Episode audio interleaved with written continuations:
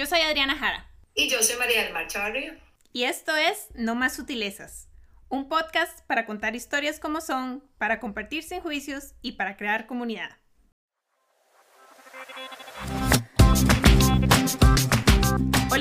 Qué bonito tenerlos de vuelta en No Más Sutilezas y hoy estamos súper emocionadas porque tenemos visitante y nos gusta oír de otras personas, pues cómo viven esto que andamos navegando de ser mujer en una sociedad que a veces pareciera que del todo no nos quiere aquí.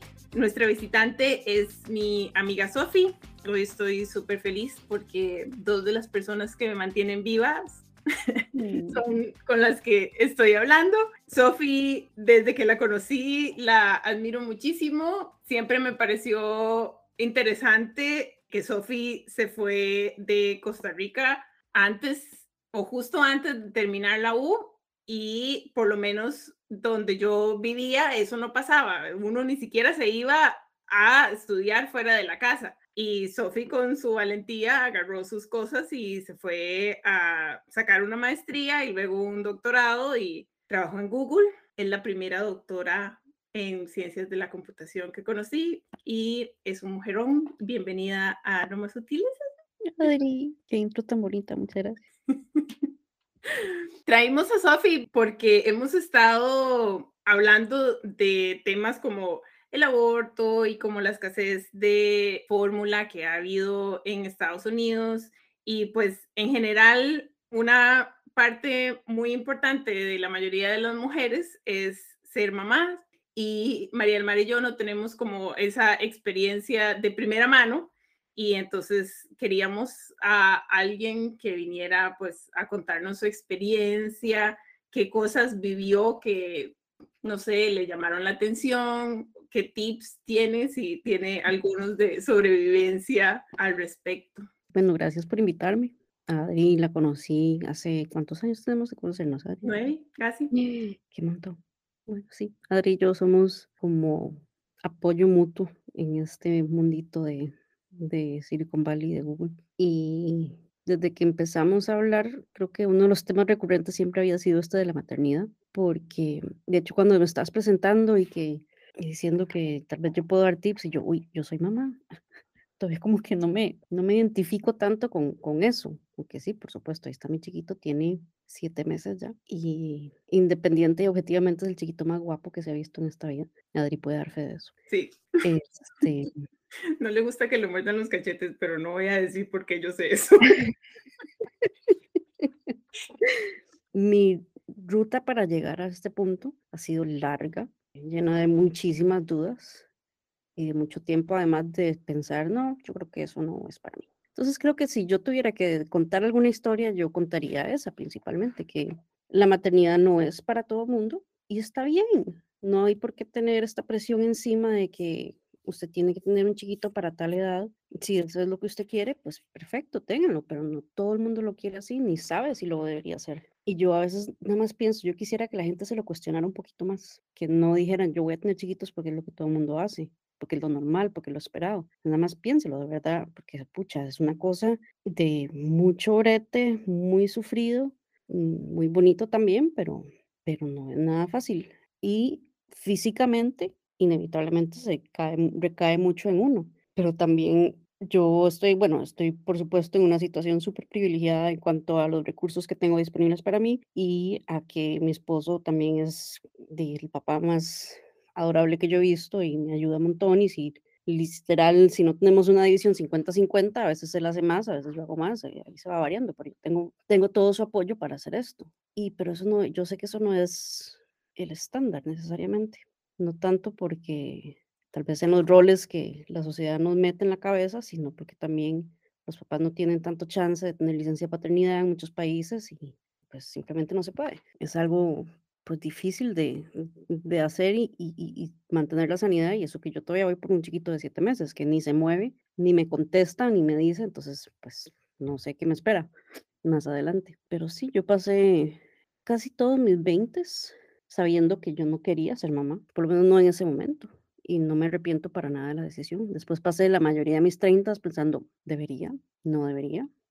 No, la verdad es que no. No, no, no. No, bueno, tal vez sí. No, no, de fijo sí. No, no, pero tal vez. Entonces, en esta cosa, y fue muy, ¿qué diré? Muy intenso de estar pensando en eso constantemente, de qué será lo correcto por hacer acá. Y pues el año pasado, a mis 41 años, fui mamá. Ya finalmente, en algún punto de mis 30, tarde en los 30, encontré la respuesta que estaba buscando. Y tal vez sí podemos hablar más de eso. De todas estas expectativas que se nos van imponiendo a los 20, en los 30 y decir, bueno, esto sí, esto no, y en como decís, es una decisión que no es para todas. ¿Qué pasa o qué te hace decidir que sí es la decisión para vos? O no sé, o sea. Sí, yo cuando, cuando empecé a cuestionármelo ya en serio tenía tal vez 35 años. Antes de eso yo estaba bastante segura que probablemente no lo iba a hacer. Bueno, ok, eso es uno completamente contradictorio. Yo pensaba que no lo iba a hacer y estaba cómoda con la decisión. Eso es exactamente lo que estaba pensando. Estaba diciendo, esto probablemente no va a pasar y está bien, estoy cómoda con esa decisión. Y era más un tema de, de sentir que a mí me faltaban cosas por hacer todavía, que no quería dedicarle tanto tiempo a otra persona que dependiera tanto de mí. Siempre los estereotipos me han chocado mucho desde muy pequeñita. Cuando he podido, no es que lo hago a propósito para ir contra el estereotipo, nada más que, que no quiero, nunca he sentido la necesidad de hacerle match a las expectativas de lo que la gente espera de, de mi vida, digamos. Entonces, cuando en algún punto yo me casé, me casé bastante joven, tenía 25 años, y en algún punto recuerdo que alguien decía, no, tal vez en un par de añitos va a tener un, un bebé, y yo, pero ¿por qué? Me enojé tanto con esa persona en ese momento.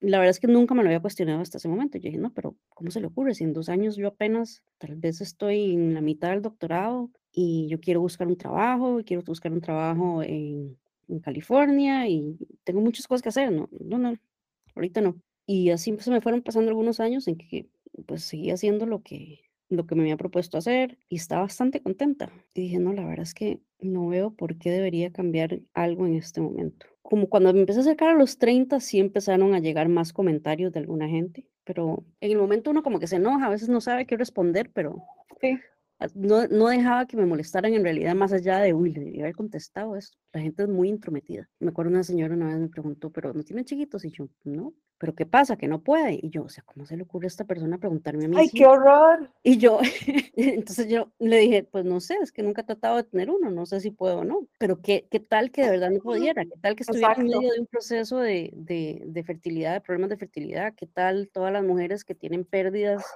de bebés que no dicen nada porque no sé, la gente no habla de esto. Qué comentario tan doloroso de recibir. Por favor, no hagan eso. Qué cansado. También otra señora que me dijo, no, ay, ¿cómo fue? No, esta señora fue que me dijo, ¿y cuántos hijos tiene? Y yo, mm, ninguno. ¿Pero cómo? ¿Cuántos años tiene casada? Y en ese momento tenía como, como 12 años de casada. Y me dijo, pero, pero, ¿por qué? Y yo, es que no sé si quiero. Me dice, ay, todo el mundo quiere tener hijos. Con una seguridad que yo creo que eso para mí personalmente ese es el problema, la raíz de muchos problemas que tenemos como sociedad es como todo el mundo debería vivir como yo vivo, todo el mundo debería querer las cosas que yo quiero. Eso es tan, bueno, es muy, es muy cansado. Entonces a esta persona, a esa señora no le dije nada, nada más la dejé como, ah, sí, sí, chao, voy por allá. y en algún punto, tal vez que, así como a la mitad de los 30 fue cuando ya me empecé a preguntar, bueno, ¿qué será? ¿Será que sí? ¿Será que no? No tengo idea. También pasaba mucho con Ale, mi esposo, que a veces él decía, no, yo como que sí quisiera tener chiquitos, pero yo en ese momento no quería. Luego yo pensaba, no, no, tal vez sí me gustaría. Y entonces él decía, no, no, no, mejor no. O sea, como que nunca tampoco estuvimos muy en el mismo lugar pensando. Y como a la mitad de los 30 tuvimos una conversación ya más en serio y lo que dijimos fue, lo que no quisiera que pasara es que el tiempo nos llegue a tomar la decisión. Como que digamos, esto no es una decisión consciente, sino más bien llegamos a ser de cierta edad donde ya no era posible tener chiquitos. Entonces, no queríamos que llegara ese momento. Entonces, como a partir de los 35 míos, ya empezamos a hablarlo un poco más en serio. Bueno, sí, eso es de lo que hablamos aquí, lo que vos decías, que te gustaría que fuera una decisión más consciente. Y yo creo que eso es lo que nos gustaría a todas, porque tenemos como esta idea fantástica sobre la maternidad, que las mujeres todas nacemos con esta cosa, no sé, mágica, que el único valor y lo único que queremos querer es ser mamás. Y como vos decís, número uno es descartar un montón de gente que no puede, biológicamente no puede tener hijos y las hace sentirse menos por eso o nos cierra las puertas de, de está perfectamente bien no querer hijos, no tener esas ganas de ser mamá y que es una cosa que te cambia la vida, que también la puedes tomar, tomar la decisión de tenerlos o no tenerlos por los recursos que tenés. yo muchas veces pienso, o sea, yo veo imposible tener un hijo sola. Yo soy fiel creyente de se necesita un pueblo para criar un solo chiquito. Además le ponemos la carga a la mujer. Es totalmente desbalanceado y en los últimos tiempos no es solo que tu cuerpo tiene que producir un ser humano, sino que vemos como una meta que a las dos semanas ya estás breteando de vuelta, como que el embarazo no es nada y esta es la conversación que hemos tenido con el aborto también, porque la gente dice, son nueve meses y después usted regala el huila y ya, como si no fuera un proceso también físico muy difícil, como que tenemos todas esas metas acumuladas y yo ni siquiera sé cómo desenredarlas. Sí, no, hay, muchísima tela que cortar y muchos temas muy complicados que no creo que podríamos terminar de hablar en todo un podcast. Y también hablando de lo mismo que yo digo, las experiencias que todo mundo espera, que todo mundo tenga las mismas, pues sí, hay mujeres que toda la vida han sabido que van a ser mamás y que quieren ser mamás. Está genial. Es eso, es querer serlo. El embarazo mío fue una maravilla. A mis 40, 41 años fue un embarazo súper tranquilo, sencillo, yo no me sentí mal, mm, tengo problemas de espalda, mi espalda se portó súper bien, pero nuevamente, esto no es la experiencia de todo el mundo. Hay embarazos complicadísimos, horribles, que las mujeres se sienten mal todos los meses, que la espalda es, bueno, no se pueden casi ni mover, con problemas de diabetes, con problemas de hipertensión, o sea, es, es un proceso físico muy fuerte. Entonces, nadie absolutamente, ojalá tendría el derecho de decirle a alguien qué hacer con su cuerpo, si tiene que pasar o obligarlo a pasar algo por así, y por supuesto sin meterse en, en, temas mucho más pesados, como si, si el embarazo es producto de una relación consensual. Entonces, sí creo que por ahí no, no vamos hoy. A quien quisiera hablarle es a las mujeres que están en este proceso de, ¿qué hago? ¿Debería tener un hijo o no? Y que está perfectamente bien decidir, no, no es para mí, o simplemente no, no lo voy a hacer ahora. Voy a esperarme a estar un poco más lista. Para mí llevó mucho tiempo de estar emocionalmente lista para hacerlo, de resolver muchos problemas en terapia. Otra cosa que a mí me llamó mucho la atención y creo que es de lo que hemos hablado muchas veces acá, es todo este tema de la identidad, ¿verdad? Incluso lo dijiste puro principio. Uy, escucha, soy mamá, yo tengo un chiquito, pero soy mamá, ¿verdad? Y lo que, que es exactamente se acompaña muchas veces de lo que mencionaste antes, ¿verdad? También de la gente que te impone y te dice, bueno, entonces ahora la gente me dice, ahora usted lo que es es mamá y eso es lo más importante. O si usted no ha sido, a, todavía no ha tenido el trabajo más importante de su vida, que es, que ser mamá y por eso de fijo uno va a querer. Y, y por qué esta imposición también de expectativas en cuanto a que ya esa asume todas tus identidades. Exacto. Eso, eso para mí era un problema muy fuerte y una de las cosas que, que me llevaba a no querer hacerlo. Y yo decía, yo no me quiero perder. Estoy muy orgullosa de todo lo que he hecho y no quiero que eso se pierda en un rol que no estaba segura en ese momento si lo quería del todo. Y otra de las cosas que me dijeron una vez en una cena, fue como una indirecta muy, muy fea, pero fue un, algo a, a, venir a decir que se va a dar cuenta que su vida es, eh, no tiene sentido o que está vacía o que no sé qué. Y yo, ¿qué, qué, ay, qué difícil no juzgar a esta persona, pero qué triste su vida si solo así va a tener sentido su vida. Eso, pues, no, o sea, para mí y para, para mi esposo también, tener un hijo era, vamos a tener a alguien que se va a unir al plan de nosotros, que ya está en camino, que va a ser un miembro más del equipo, por más cursi que suene, pero es, es así, o sea, no, no, no es que no nos queremos volver en esta gente que todo gira ahora alrededor del bebé. No se puede salir entre las 3 y 38 y las 4 y 25 porque el bebé está durmiendo en ese momento. Nuevamente, si ustedes lo hacen así, todo bien, o sea, cada quien se acomoda al horario que quiera, pero para nosotros eso no era lo correcto. Es, seguimos en lo nuestro, yo tengo muchos proyectos que quiero seguir haciendo, mi esposo también, y el mm, chiquito es uno más de ellos.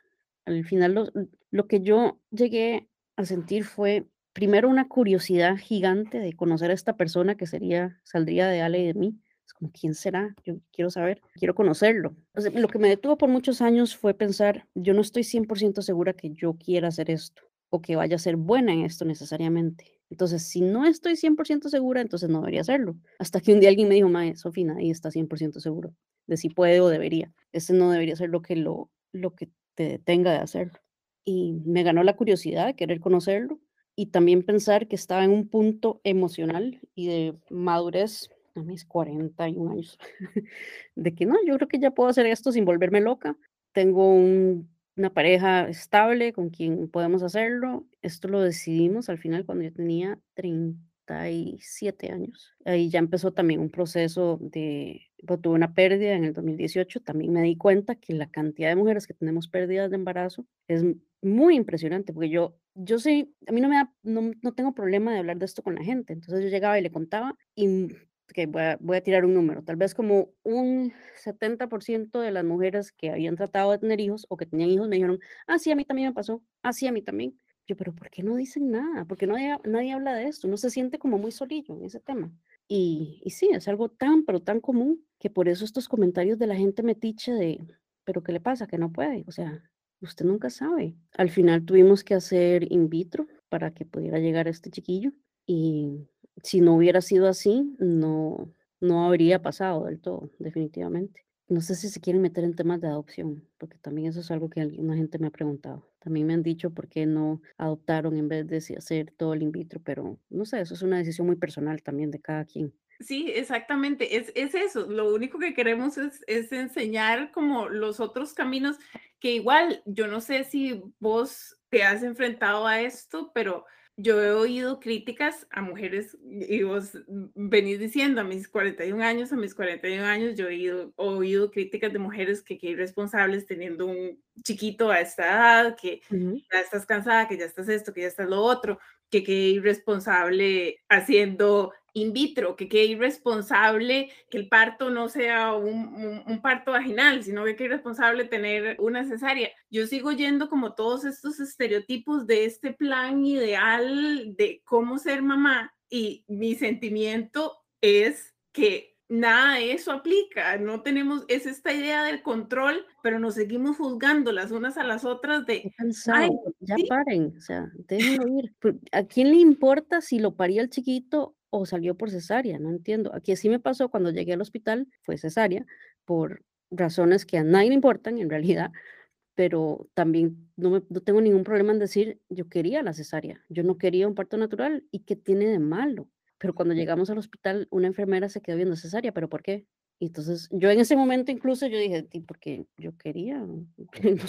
Entonces me, me trató como, mm, me estaba haciendo caras hasta que no sé qué llegó el, algún resultado de un ultrasonido de la semana anterior y es que el chiquito estaba sentado. Esa no es la posición en la que debería estar un niño para nacer por parto vaginal. Entonces la enfermera fue como, ah, ok, por eso la cesárea. Y yo, bueno, y si quiere agarrarlo de eso, pues dele, pero yo quería una cesárea. Por mi edad también, porque tenía que salir antes, porque bla, bla, bla, bla. Pero mayoritariamente porque yo lo quería. Y el chiquito está ahí, o sea, no, no tiene nada diferente de ningún otro chiquito. No, no entiendo yo la necesidad de estar juzgando todas y cada una de las decisiones, pero tener razón que la maternidad sí se presta para que todo el mundo tenga derecho, se sienta que tenga el derecho de juzgarlo todo. Y estoy segura que las mujeres que son mamás y están oyendo esto, todas han metido las patas 100 veces. Yo tampoco le di de mamar a mi hijo, no podía además, y no pasó nada, no pasa absolutamente nada. Esta presión que nos ponen por que sea vaginal, que sea concebido naturalmente, que le dé leche materna, que no sé, quédese seis meses con el chiquito o quédese dos meses y llévelo al kinder porque si no, no va a socializar. Todo el mundo siempre va a tener tantas opiniones de la forma en que debería serlo y son tan irrelevantes porque al fin y al cabo uno está metido en su casa con su chiquito y ojalá su pareja o, o su familia, su mamá, quien sea, quien tenga cerca para ayudarle y uno hace lo que tiene que hacer para que el chiquito esté bañado, limpio, comido y ya, nada más. Es que es mucha cosa, es mucha cosa y todo está junto yo igual voy pensando y voy anotando porque es, e, es, demasiadas cosas. Lo que todo el mundo, primero lo que decías de cuántas pasan por pérdidas y por experiencias así y por qué no se habla y por qué nos han dicho que de esto no se habla. Para alguna gente es, es muy doloroso, porque las pérdidas son dolorosas, incluso la mía que fue... Claro. Que fue un embarazo temprano, tenía ocho semanas, no es, no es digamos, alguien que tiene una pérdida a los cuatro o cinco meses son experiencias desgarradoras para, para un niño que uno quisiera que llegara. No, yo lo perdí a, los ocho, a las ocho semanas, todavía uno no estaba seguro si iba a pasar, pero también es, uno siente el, hoy esta gente me estará juzgando porque me esperé hasta esta edad para tener el chiquito. Y pues es que si no era esta edad no pasaba. Antes yo no estaba ni lista ni, ni quería. Entonces, no sé, nunca sabré si podría haber tenido un hijo naturalmente o no, porque mis hermanas que son de mi edad parecidas tuvieron hijos ya mayores también y ellos no tuvieron ningún problema. Entonces, nunca podré saber si yo siempre tenía problemas para tener chiquitos o no, o si sí está bien, me esperé mucho. Bueno, sí, me esperé mucho, pero porque hasta este momento lo quería intentar. Sí, eso es lo que pasó y igual cuántas tienen un pico de hormonas en la menopausia y entonces ahí es cuando quedan embarazadas y igual para algunas fue el mejor momento, para algunas no es el momento, pero es, es eso, cómo salirnos de la mentalidad de juzgar inmediatamente a volverlo a, ah, esa es tu historia, ese, ese fue tu proceso, qué chiva, voy con vos en la historia a volverme a decirle a la de la para y esa madre a los años que tiene y haciendo estas cosas irresponsables. Tampoco muchas veces es una cosa aprendida, eso fue lo que aprendimos cuando estábamos creciendo y entonces crecimos con esta idea de yo tengo toda la responsabilidad de querer ser mamá dos años después de que me case, tengo que estar casada a los 25. Entonces, ¿cómo ver esas ideas que tenemos y cambiarlas en un apoyo? En, ese es tu camino y, y voy con vos ahí en vez de juzgarte porque no hiciste lo que yo tuve que hacer para tener mi chiquito. Sí, metafórico porque no tengo uno.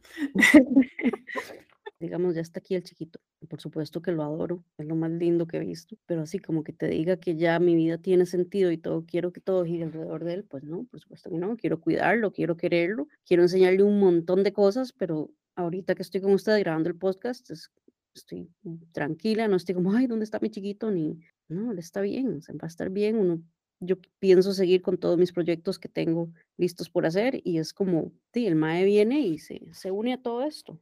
No, no es esta cosa romántica, rosada, bonito, la maternidad le dio sentido a mi vida, no, es algo a veces muy frustrante. Un día, me acuerdo una mañana, le dije a Ale, mira, se despertó a la una, se despertó a las dos, se despertó pero me di cuenta que cuando yo lloro, él se calma y se duerme.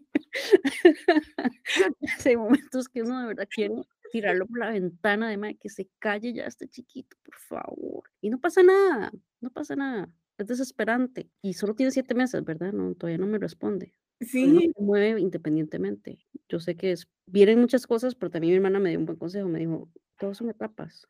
Se, se pasa muy rápido a la siguiente etapa y al siguiente problema y después uno ya ni se acuerda de eso. Pero sí es muy bonito, pero no era el objetivo de mi vida, ni el objetivo de mi existencia era ser mamá, no, para nada. Y si, si yo pudiera dar consejos, sería eso, cuestionense realmente, esto es para mí, esto es algo que quiero, quiero ya, puedo ya y por favor, en Costa Rica, eh, por favor, busquen todos los métodos anticonceptivos, sean ustedes responsables por su método anticonceptivo y tomen la decisión que sea mejor para ustedes, porque sí tenemos que tener presente que la mayoría de la responsabilidad va a caer sobre la mamá. Por más ayuda que tenga de su pareja, pues es inevitable. el niño, más también si van a dar de mamar, el niño necesita de su tiempo.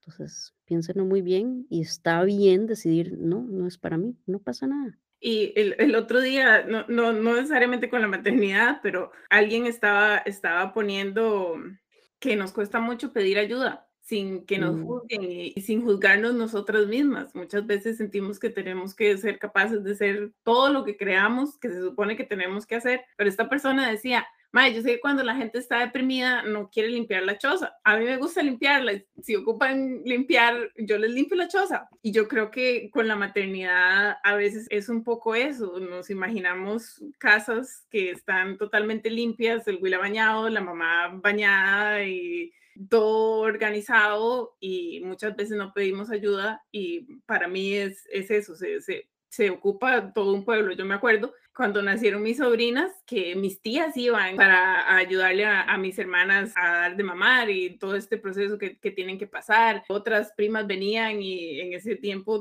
todavía se lavaban mantillas y este tipo de cosas. Entonces yo tengo esta idea se ocupa mucha gente porque también la mamá necesita ayuda. La persona que pasó por el proceso físico de crear el, el ser humano está cansadísima y, este tipo de cosas y yo creo que, que no, no las vemos en general. Puede ser que el papá también necesite ayuda. Acaba de pasar por tener a su pareja en este proceso súper estresante, el enredo emocional que debe tener, pues no sé, como e, estas cosas más prácticas también es algo. Sí, yo, yo diría que, que si ustedes tienen amigos que van chiquitos, casi que, no, es que no pregunte, pero si va a llegar de visita a conocer al Willa, traiga comida, porfis. Traiga comida lista para calentar, que se guarde en refri fácil. Entre y lave un plato, no sé, ponga una lavadora, algo. Pero también es cierto que uno, uno a veces no, nos ha pasado mucho a nosotros. No es porque no queramos pedir ayuda, pero es que también es que raro que llegara Adri a mi choza y se pudiera lavar. Está como, no, no, tranquila, Adri, déjelo ahí. Tranquila. Sí, la casa está desordenada, pero está bien. Pero igual lo que les acabo de contar, que le llego y le digo a Ale, mira, me di cuenta que cuando yo lloro, el chiquito se duerme y me dice, ¿por qué no me despertaste? Y yo dije, es que, bueno, es que eso es algo también que hacemos Ale y yo. Uno se turna las noches que duermen con el chiquito. Entonces yo duermo con él y Ale duerme en el cuarto tranquilo y la noche siguiente nos, nos invertimos. Entonces ahora yo duermo tranquila. Siempre hay alguien que durmió bien la noche.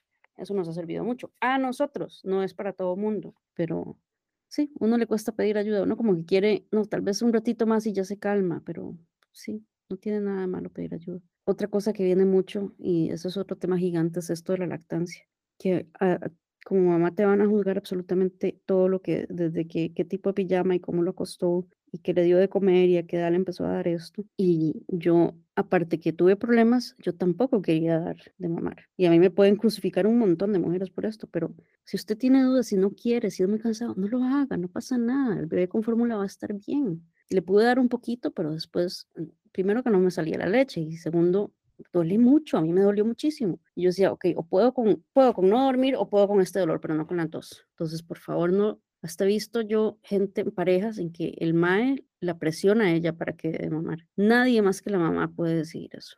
Y si la mamá decide, no quiero, no pasa nada. El bebé lo que necesita es una mamá tranquila, una mamá con su sanidad hasta donde pueda. Y la gente de verdad que no se da cuenta lo cansado que puede ser dar de mamar, que tal vez no es así para algunas mujeres. Felicidades. La mayoría que yo he oído es duraron, no sé, 30, 40 minutos dándole de comer, o después si tuvo que sacarse la leche porque tiene que ir a trabajar y que le dan mastitis y tiene que sacar la leche, ¿a dónde lo va a hacer? Son horas de horas de un día para hacer esto. Es, es muy cansado y muy pesado. Entonces, no era para mí. Y está bien, vieron qué sanito que está mi chiquito. Además, a mí tampoco me dieron de mamar y no, salí tan mal. Entonces, va bien. E, en mi casa tampoco, eso fue, ah, mi hermana no, no fue para ella tampoco, no pudo, no, eso fue muy doloroso el proceso y, no. Y en las épocas de mi mamá también era diferente la, la educación a las, y las oportunidades que, que ella había recibido con respecto a esto. a mí me hace gracia, ¿verdad? Cuando cuando decís, está bien que, que, esto no sea, el, ¿verdad? El evento o que se romantice que es lo mejor del mundo. Yo crecí oyendo lo contrario. Digamos, yo crecí oyendo a mi, a mi mamá decir, nunca me gustó estar embarazada, nunca me sentí bien, siempre me sentí cansada, siempre me sentí fea, siempre, o sea, siempre fue un sacrificio más bien, ¿verdad? Este ejemplo o esta, o esta idea de que era muy, muy, una experiencia muy dura y muy sacrificada. Eh, y eso, como que si se pensara un poquito más o, o, que si hubiera un poquito más de discusión también al respecto, la gente podría tomar las decisiones más, más informadas. Pero yo creo que lo importante es eso, ¿verdad? Como no tiene que ser una tragedia, no tiene que ser lo más maravilloso, puede ser un poquito de, de las dos cosas y lo importante es validar la experiencia de cada una, ¿verdad? Suena como muy lógico y al mismo tiempo es lo que menos pasa. Sí, pero es que a la gente le encanta tener opiniones de la vida de todo el mundo. Y creo que volvemos a lo mismo. Si uno no vive la vida como X persona piensa que todo el mundo debería vivirlo así, entonces yo en las críticas, pero ya, haga lo suyo.